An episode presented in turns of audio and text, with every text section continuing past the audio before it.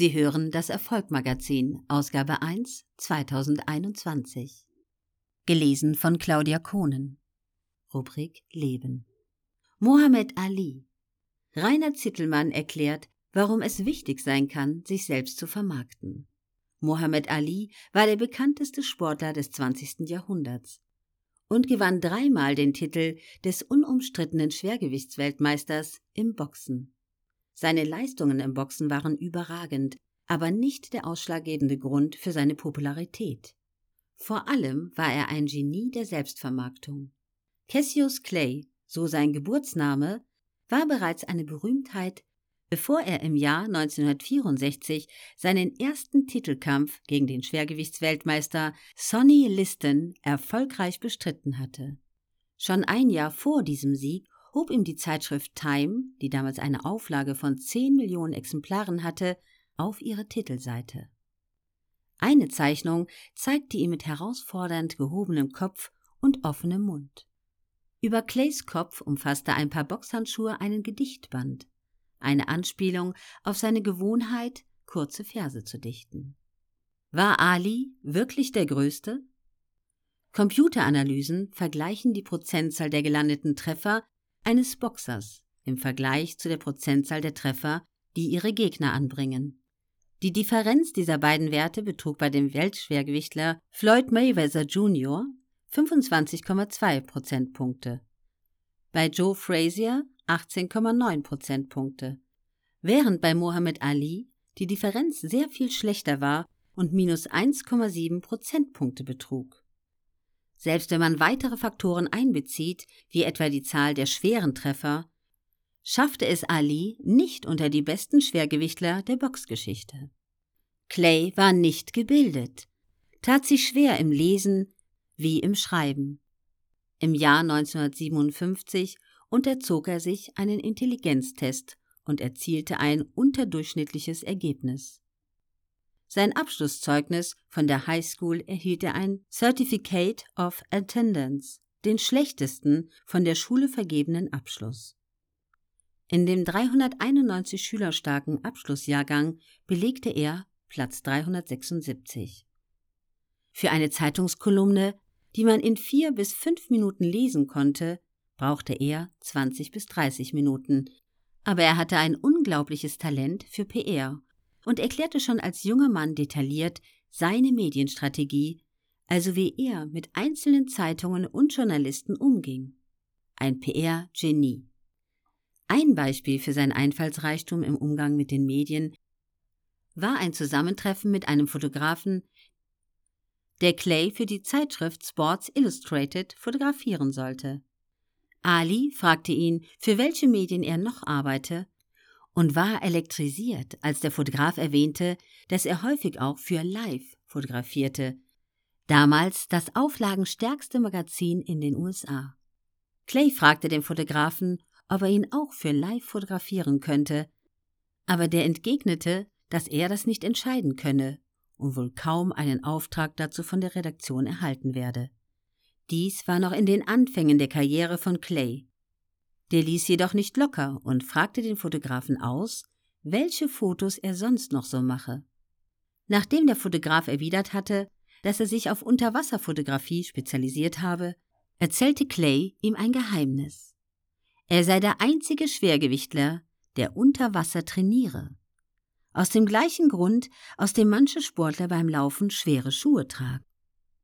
Der Fotograf war zwar erst misstrauisch, aber Ali bot ihm an, ihn bei einem Training dieser Art zu begleiten und exklusiv für Live darüber zu berichten. Er rief das Magazin an und erhielt schließlich den Auftrag für die Fotosession. Und Live brachte einen Artikel, wie der Box-Champion unter Wasser trainierte. Und noch ein PR-Gag.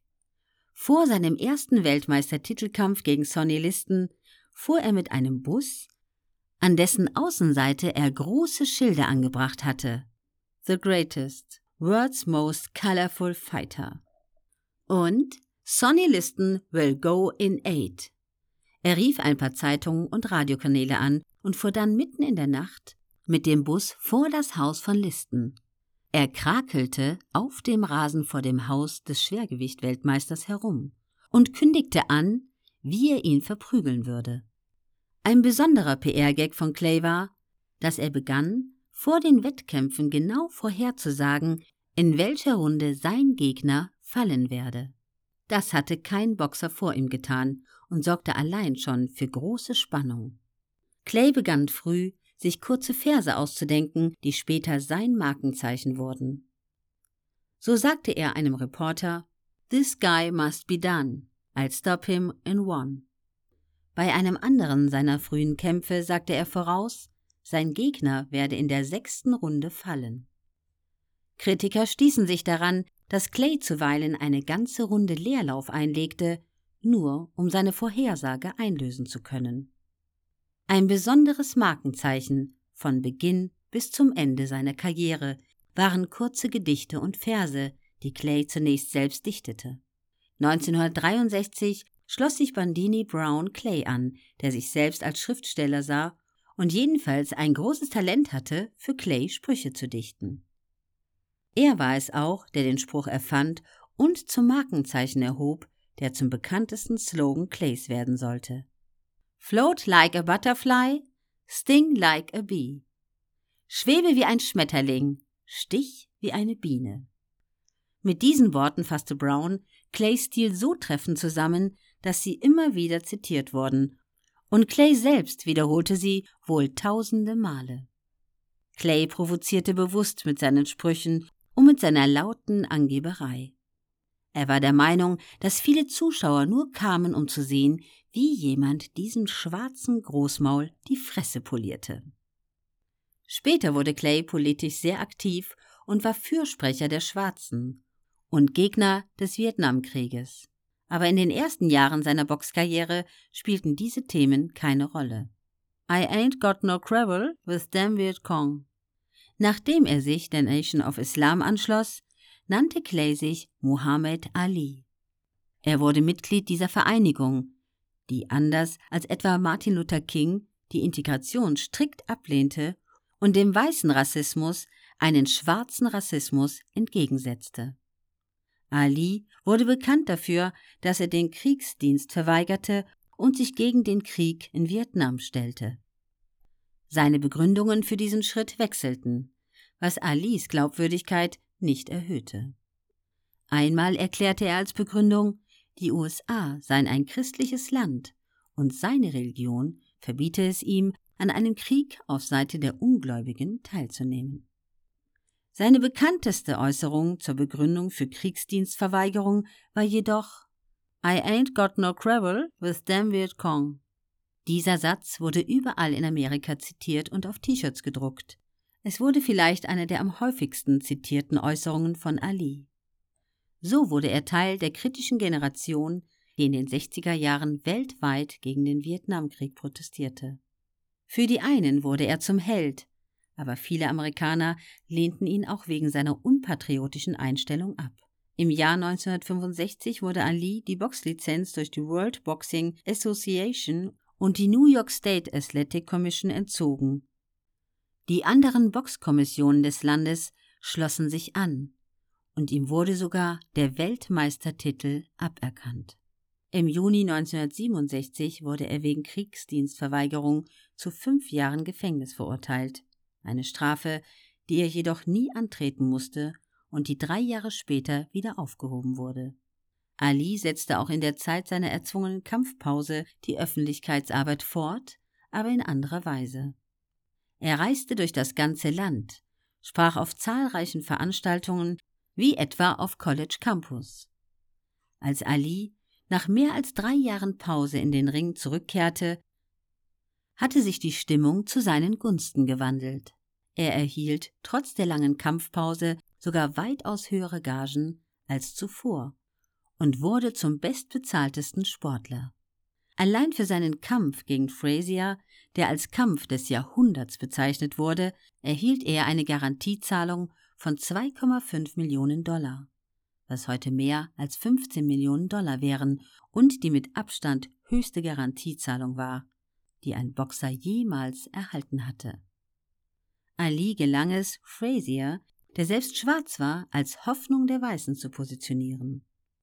Er wiederholte immer wieder, die einzigen Leute, die Joe Frazier die Daumen drücken, sind die weißen Typen in Anzügen. Sheriffs in Alabama und Mitglieder des Ku Klux Klans. Er dagegen kämpfte für den kleinen Mann aus dem Ghetto. Ali verfolgte diese Taktik nicht nur in seinem Kampf gegen Frazier, sondern generell, wenn er gegen schwarze Boxer antrat, die er als Hoffnung der Weißen oder Uncle Tom diffamierte. Am 30. Oktober 1974 fand der Kampf gegen George Foreman in Zaire statt. Ein Kampf, der in die Boxgeschichte eingehen sollte. Vor dem Beginn des Kampfes machte Ali eine PR-Tour durch Zaire um die Einwohner des Landes für sich zu gewinnen. Auf dem Flug nach Seir erklärten seine Berater Ali, dass manche seiner Attacken auf Formen in Afrika möglicherweise nicht so gut funktionieren würden wie in den USA. Die Mehrheit der Bevölkerung von Zaire war christlich und nur wenige Menschen würden dort den Begriff Uncle Tom verstehen, mit dem Ali ansonsten seine schwarzen Gegner abfällig bezeichnete. Ali dachte kurz nach und fragte dann, wen die Menschen in Saira hassen. Nachdem man ihn erklärt hatte, dass die Menschen in der ehemaligen belgischen Kolonie Belgier am meisten hassen würden, wusste Ali, was er zu tun hatte.